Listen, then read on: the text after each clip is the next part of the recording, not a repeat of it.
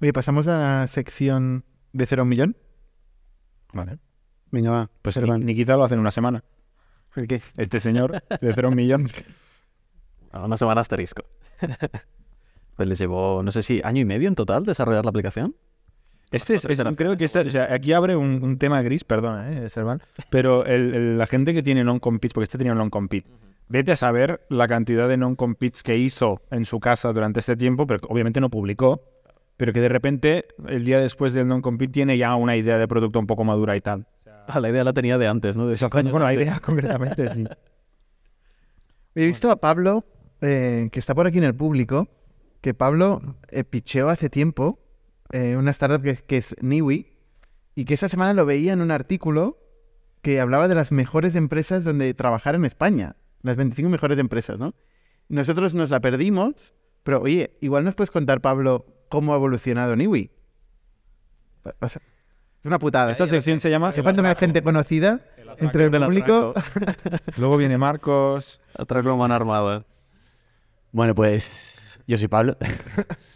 Eh, pues nada, nosotros estuvimos aquí en el podcast, eh, bueno, el podcast no, en, en, el, en el pitch en enero, febrero. Bueno, realmente hemos, hemos venido tres veces al pitch. O sea, fuimos a cuando estábamos en fase super idea, al poquito tiempo también cuando empezamos a realmente a buscar un poquito más en serio financiación y ya a principios de este año.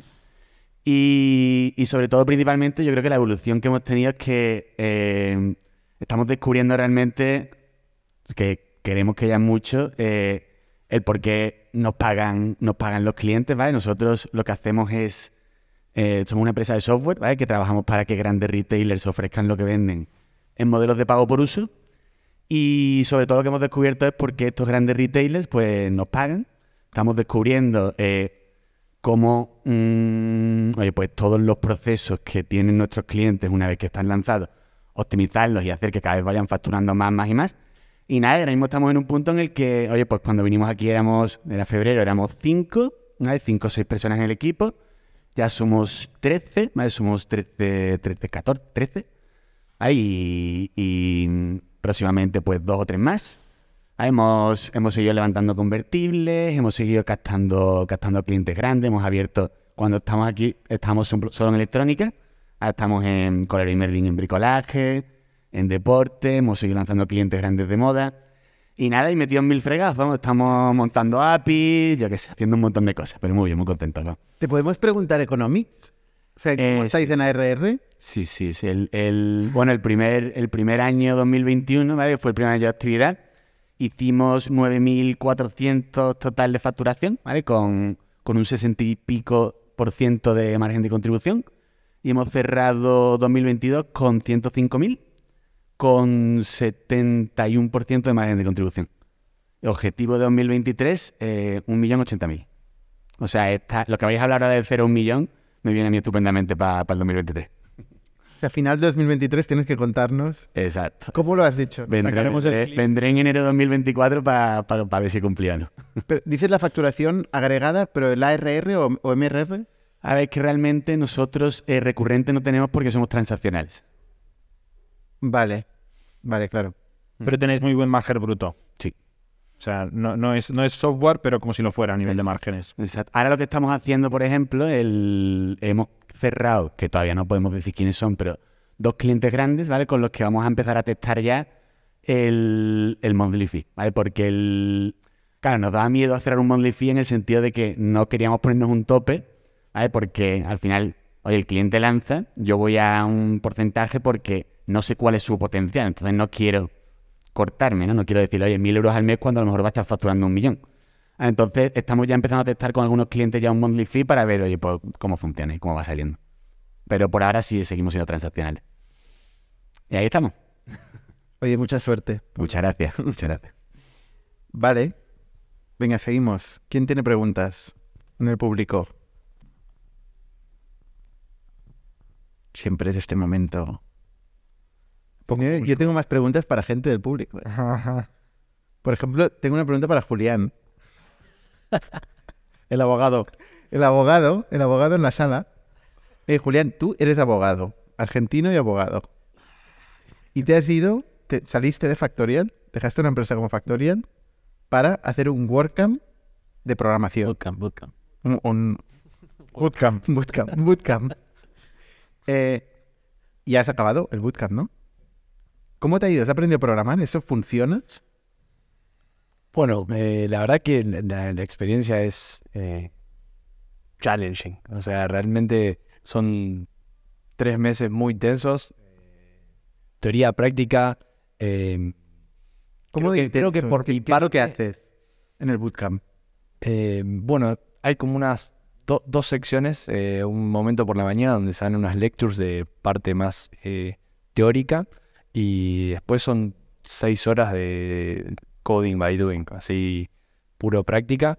Eh, la verdad que por mi experiencia, si lo hubiese querido hacer por mi parte trabajando y tratando de destinarle mi propio tiempo libre a, poder aprender a mi ritmo, creo que me hubiese llevado quizás el triple o el cuádruple de tiempo.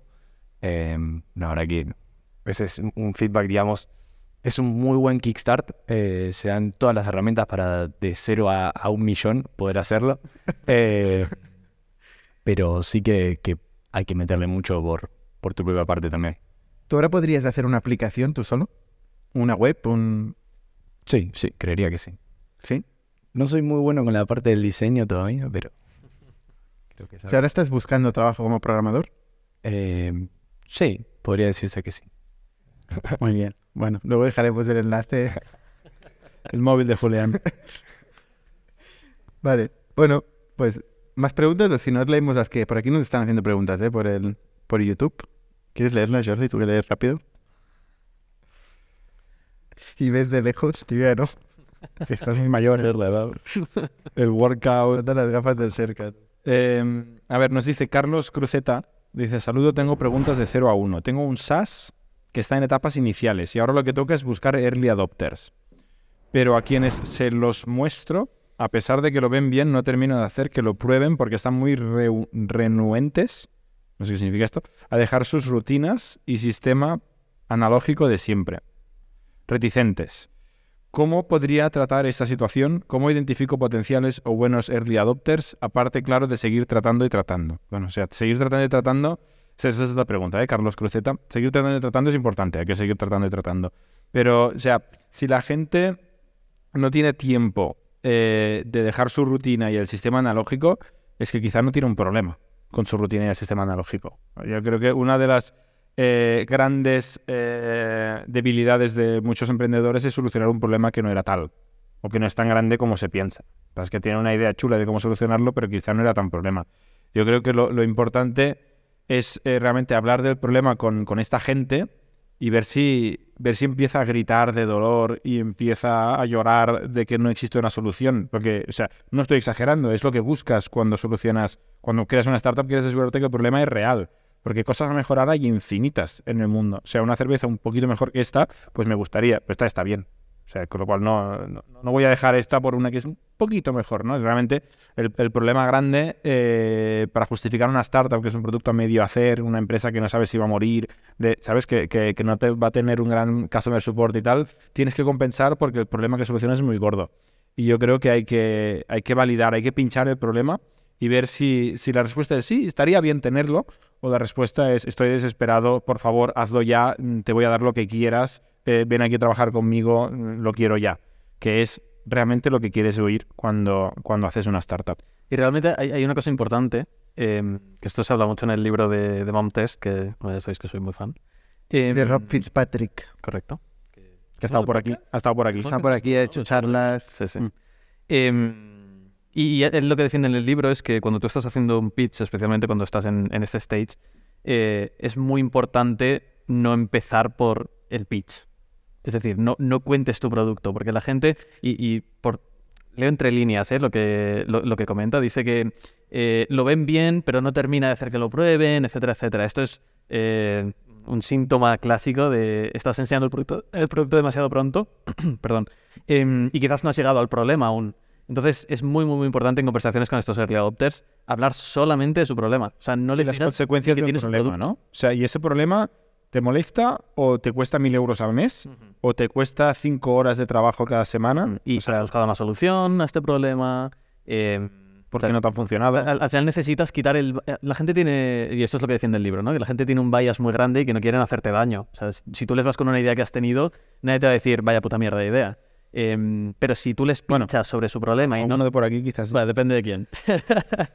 Em, pero si tú em- empiezas a rascar sobre su problema, tú no les dices prácticamente nada de lo que estás construyendo, no les dices ni que estás construyendo nada, eh, acabarás teniendo una conversación mucho más satisfactoria porque no, no tendrán el bias de que estás construyendo una, una solución a un problema que quizás no tienen y no quieren hacerte daño. Bueno, Carlos quizá aplica venir al pitch de aquí y te daremos feedback. Vale. Bueno, pero aquí, o sea, vienes a eso. Bueno, por eso sí. vienes a que te hagan daño, ¿no?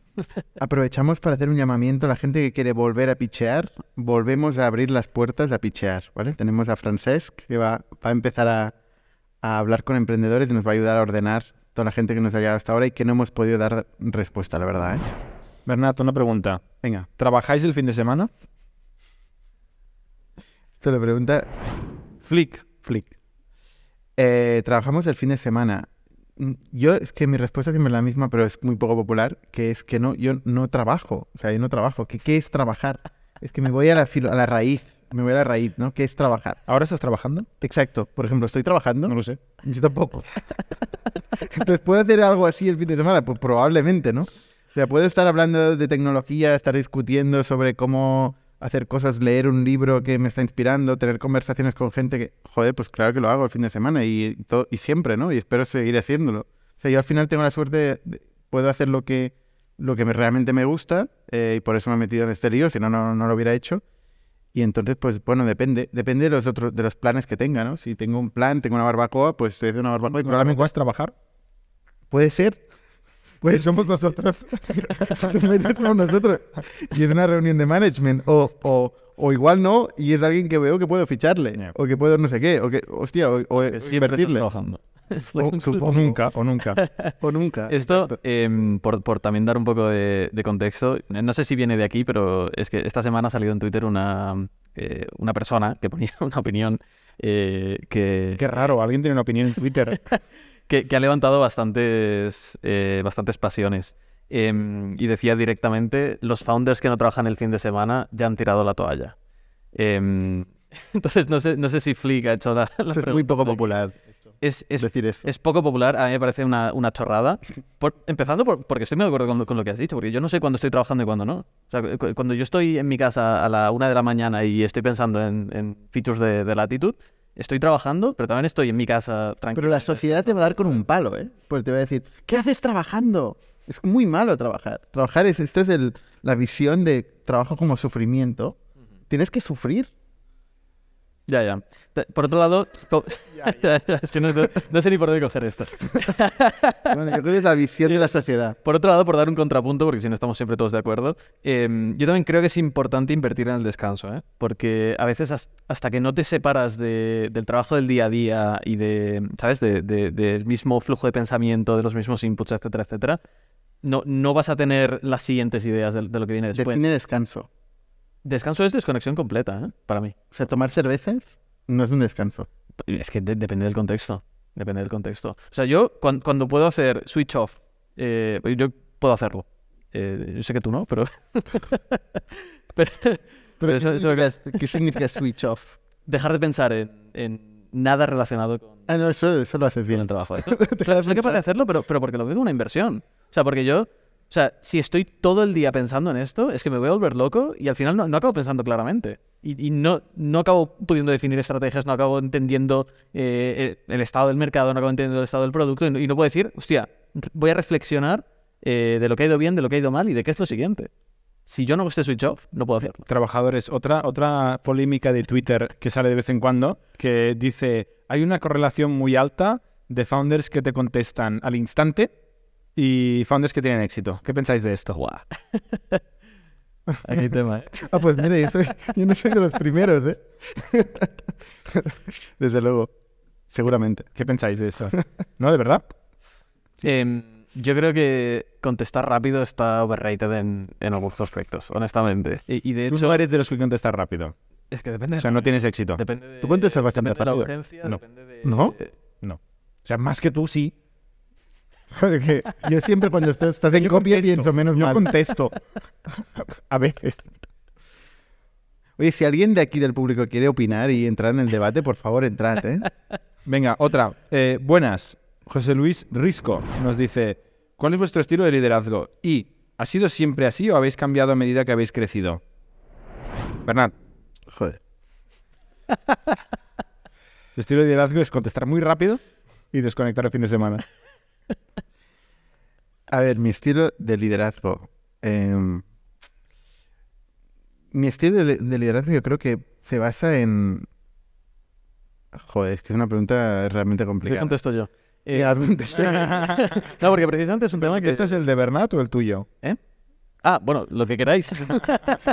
no, no, voy a contestar el mío.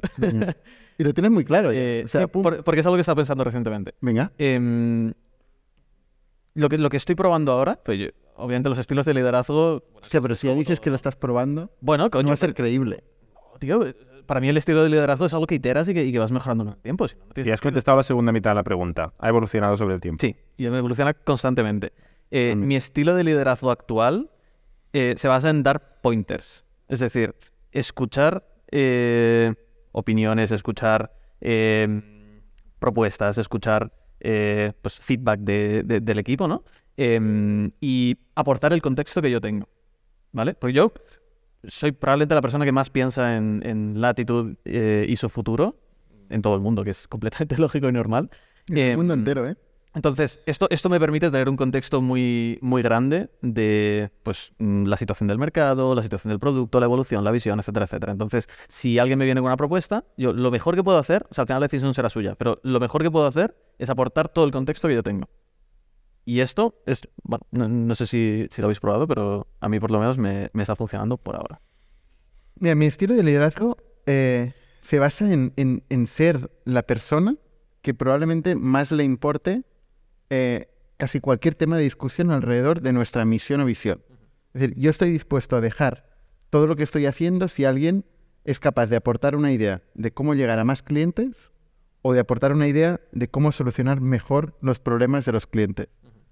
Y esto eh, yo creo que lo demuestro en cada reunión, en cada conversación que tengo, y al final le transmite de una, forma, de una forma tan fuerte a la gente que al final hay gente que, oye, ¿sí o no? Transmito, No, no, el resumen es que te Que al final- importa mucho.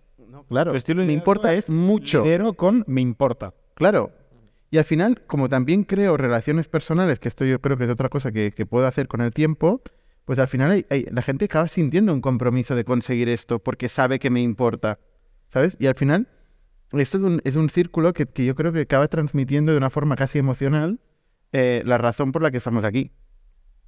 No sé. Lo he, pensado un minuto mientras hablabas tú, que no te escuchaba.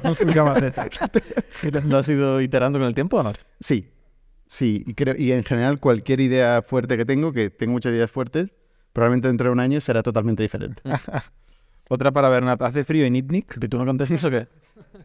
Yo hago preguntas, ¿no? Que, que, que lo haga todo también. Saco aquí unas maracas. A ver. eh, bueno, No lo contestas.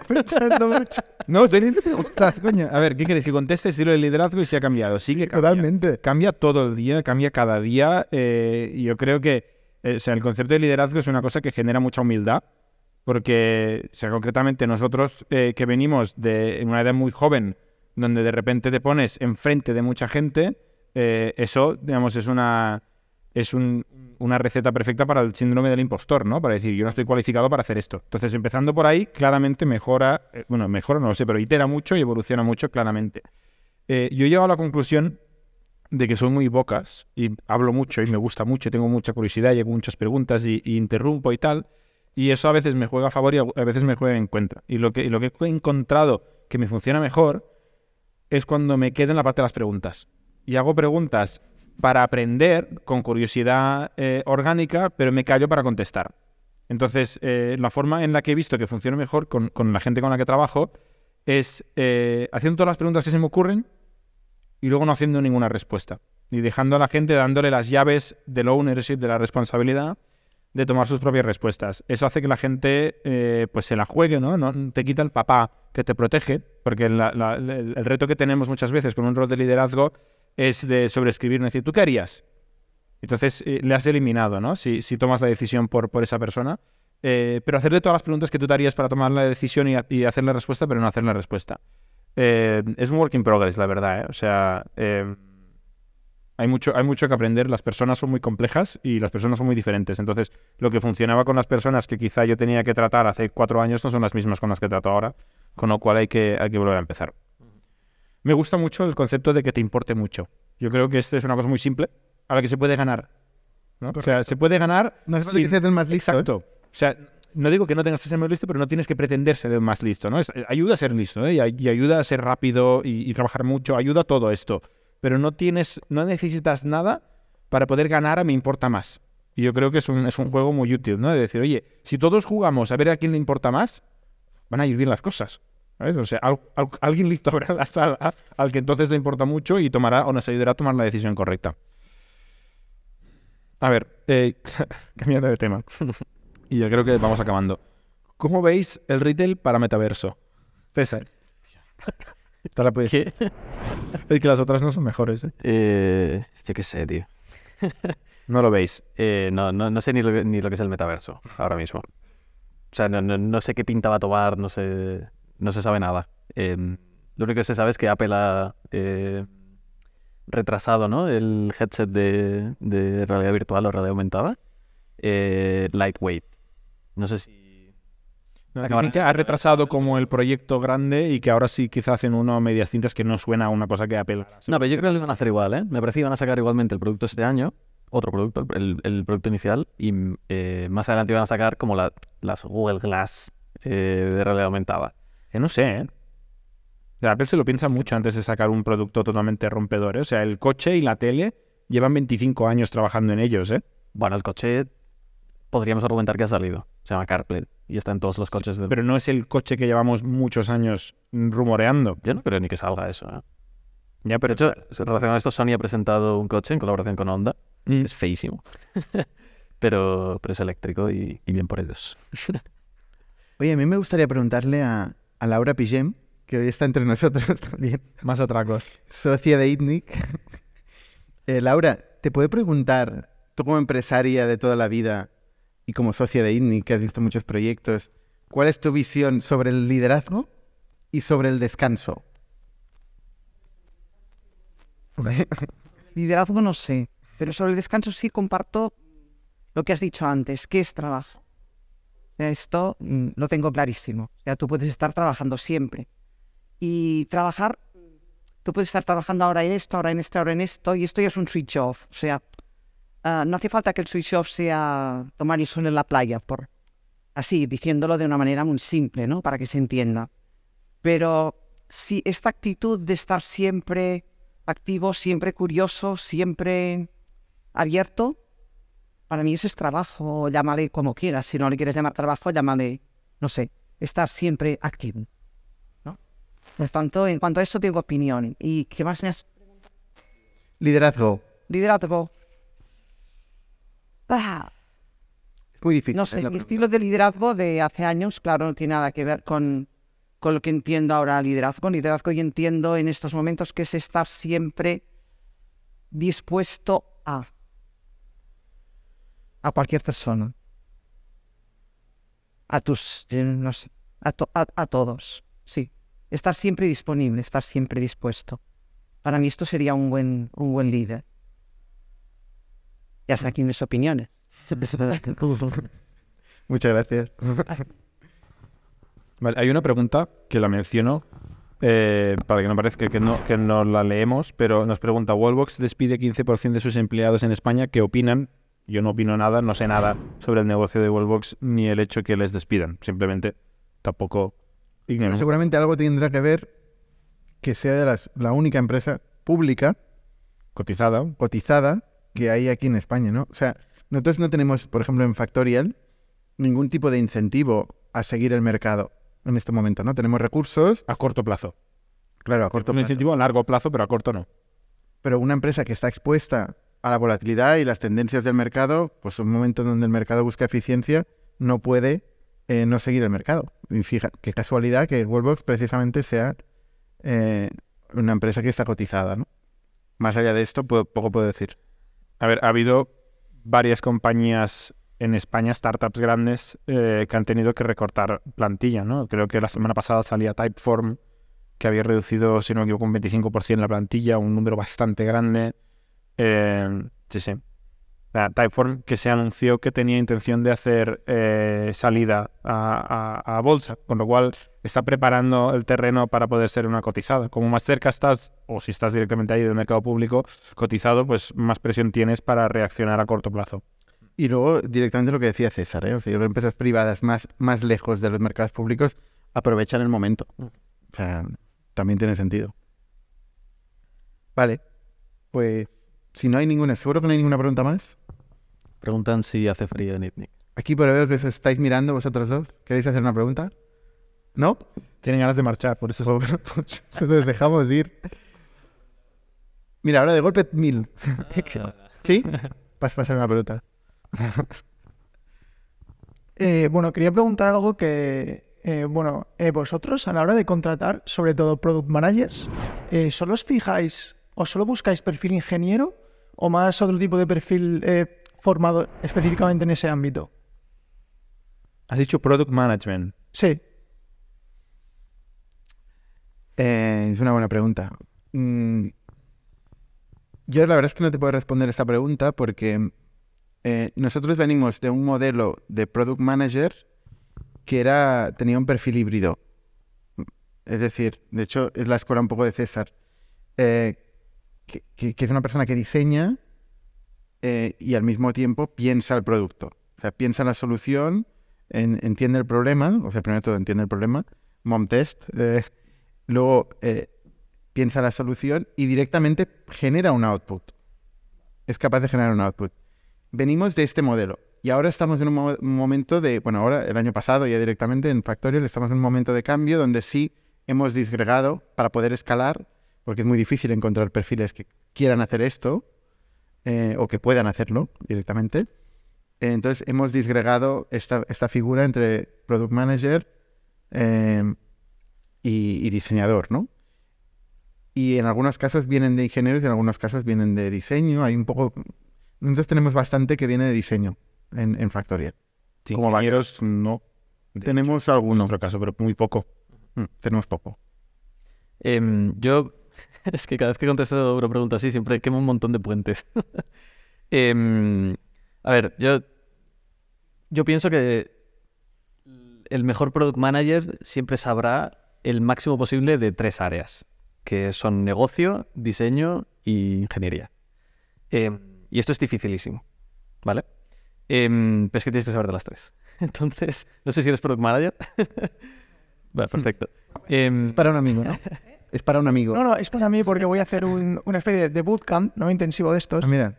Luego comentáis. Y bueno, era más que nada por eso, porque no vengo del mundo, pero me he apuntado como una especie de, de máster, bootcamp o algo así que entonces me, me interesaba para saber a nivel de inserción laboral y demás. Yo creo que a lo que decías tú, César, bueno, en medio, o sea, me falta la palabra, el que más sabe del cliente. O sea, has dicho que más sabe de, de- de negocio. o sea, negocio. Sí, pero, pero el negocio concretamente no es eh, ni hacer Excel ni hacer PowerPoints. Es entender muy bien. Bueno, que también. Ayuda, pero lo que más ayuda es entender muy bien el problema del cliente. ¿Y cómo solucionarlo? ¿Y cómo capturar valor? Y cómo, cómo hacer software. Es un negocio. Sí, claro, no es solo entender el problema. Es un unicornio absoluto. Hay verdaderos estudiosos de problemas que no hacen nada de negocio. Es un unicornio absoluto. Mira, ahora hay otras dos preguntas. Ahora que estamos fuera de tiempo, salen todas. Rápida, rápida. Una pregunta por curiosidad. ¿Cómo, cómo habéis ido trabajando, eh, Jordi Bernat, vuestra relación como tanto personal como profesional desde que empezasteis con Factorial? ¿no? Al final, o sea, eso normalmente cuando comenzamos empresas, ¿no? En mi caso yo también la, la he comenzado con uno de mis mejores amigos toda la vida. Y siempre eh, pues te genera esa duda, ¿no? De cómo trabajar para ser mejor con tu socio, ¿no? Cuando estáis a igualdad de condiciones y, los dos obviamente miráis por la empresa, ¿no? ¿Cómo habéis ido trabajando vosotros vuestra relación personal-profesional? Y, si tenéis consejos pa- para todos los que estamos aquí escuchando. Sí, yo creo, en nuestro caso, ya veníamos de muchos años conociéndonos eh, y al menos hablo por mí. eh, lo que yo recomiendo y creo que es más importante es confianza y respeto, ¿no? O sea, confianza en que nunca tienes que preocuparte por la otra persona, que nunca estaréis desalineados sin intenciones, ¿vale? Con lo cual te quitas toda esa, todo ese ruido de la cabeza y solo piensas en, en la decisión y no en por qué estará pensando esta cosa, ¿no? Sino asumes buena intención y eso la amistad y los años te lo da. Eh, y luego respeto, ¿no? Es decir, oye, eh, pensar muy bien, reflexionar qué se le da mejor a mi socio eh, y confiar mucho en esas partes. Y luego también saber qué creo que se me da mejor a mí y apretar mucho en esas partes. Y entonces un poco, yo creo que eso, pues a veces eh, puede que esté borroso y tienes que decir, oye, eso, de eso me voy a encargar yo, ¿vale? Que yo creo que lo voy a hacer mejor o de eso te vas a encargar tú, a no ser que, que quieras ayuda, porque creo que se te da mejor a ti. Yo creo que entender bien, primero que hay una confianza muy, muy, muy fuerte, yo creo que es muy importante y también yo lo comparto con Pau, que es nuestro tercer cofundador, y luego el respeto, ¿no? De decir, oye, es que yo creo que esa persona lo va a hacer pero excelente, muchísimo mejor de lo que yo nunca haría, pues este grupo de cosas. Y, cuando hay una borrosidad, pues ponerla encima de la mesa. Y no todo es rosas, ¿eh? O sea, Bernat y yo nos hemos, nunca físicamente, pero nos hemos discutido y peleado un montón de veces. Y, pero si hay confianza y hay respeto, pues la, la discusión acaba en decir, ok, pues as- así, ¿no? Hemos aprendido o hemos decidido algo juntos. Añado a estas dos palabras igual admiración, de alguna forma, o sea, saber que esta persona tiene eh, cosas que te, te suman, ¿no? Y que, y que aprendes. Y generosidad también, ¿no? Porque creo que es importante saber que te está- estás trabajando también para la otra persona y quieres que le vaya bien, ¿no? O sea, quieres que, que le vaya bien, simplemente, ¿no? Y yo creo que son... Y yo creo que seguramente es, es extrapolable a otro tipo de relaciones. ¿eh? A, ami- a la amistad, ¿no? A, a la pareja, ¿no? O sea, tampoco es tan diferente. Son relaciones fuertes, largo plazo, ¿no? Que, que tienen que ser sólidas. Sí, pues son muchas más horas, ¿eh? Son más horas. O sea, más horas que cualquier otra relación. Sí, Es verdad. o sea, con mucha diferencia. claro. Sí, claro, claro. Vale. Ay, pero la última. Venga. Ahora sí, ¿eh? ¿Tantas ganas de irse? Vale, esto es un poco pregunta, feedback también. Creo que es un poco tarde para hacerla porque creo que puede dar un buen debate. Entonces también es un poco para tenderos la mano y que otro día lo tratemos. Vale, que era por una parte que me gustó mucho el- la entrevista esta semana porque yo creo que es- llevo mucho viendo ITNI, que es la primera vez que vemos como un caso de fracaso, por así decirlo, ¿no? Y que se expone y por qué fracasó. Y No los hay, ¿eh? Los Spot at Home también. eh. bueno, también es verdad, sí. Pero que me gustó mucho, hace un buen análisis, ¿no? De por qué fue el fracaso y demás. Entonces, me gustaría que por vuestra parte, muchas veces habláis de Factorial, ha sido un caso de éxito, bueno, está siendo muy claro, que nos contarais alguna vez por qué fracasó Camelun. O sea, es decir, qué pasó, qué, cuál fue el problema, porque era una empresa que iba muy bien en su momento, y qué pasó, por qué se torció el tema y, acabó, acabó siendo un fracaso como, como proyecto. Vale. Sí, esta es la pregunta de cada semana en el chat.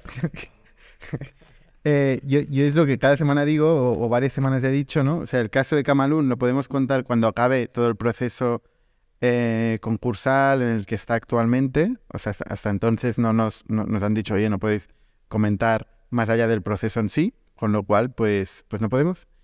Eh, pero fracasos no solo en Camalún, ¿eh? O sea, hem- hemo- nosotros hemos, en Indic hemos arrancado 12 negocios, ¿vale? Y hemos, hemos cerrado, con Camalún, pues habremos cerrado 7. O sea, no solo Camalún. Y dentro de Factorial hemos hecho un montón de iniciativas, eh, la gran mayoría de las cuales, o la mayoría de las cuales, muchas veces no han funcionado. O sea, al final es solo saber encontrar estas que funcionan eh, y hacer ahí, hacerte fuerte ahí, ¿no? O aguantar mientras las cosas no funcionan. Y seguir. Y volver, y volver a- al día siguiente a la oficina con energía para luchar y tal, ¿eh? Claro, que es el caso de Streamloots. O sea, lo más importante del caso de Streamloots es que fallando todo, están vivos. Igual dentro de dos años es una historia de éxito. ¿Vale? Pues eh, claro, la gente dirá, hostia, es que nos contáis solo las historias de éxito. No, no, es que esta gente no está a punto de cerrar. ¿Sabes? Todas las historias de éxito que yo conozco tienen muchos fracasos muy grandes y muchas casi muertes. Muchas casi muertes, sí, sí. Y el caso de Gamalun, pues era un caso de éxito, ha sido un caso de éxito durante muchos años de Indie. Y poco pensábamos que acabaría, acabaría mal. Ya contaremos más detalles, no te preocupes. Vale, pues oye, lo dejamos aquí. Gracias a todos, como siempre, por venir y nos vemos la semana que viene. Somos un ecosistema de startups tech de Barcelona, creadores de Camalún, Kipu y Factorial, entre otras. Ofrecemos más de 5.000 metros cuadrados de coworking a startups y organizamos eventos diarios para discutir negocio y tecnología hasta la saciedad. Desde ITNIC Fund invertimos en equipos con capacidad de construir grandes productos y negocios. ¡Te esperamos!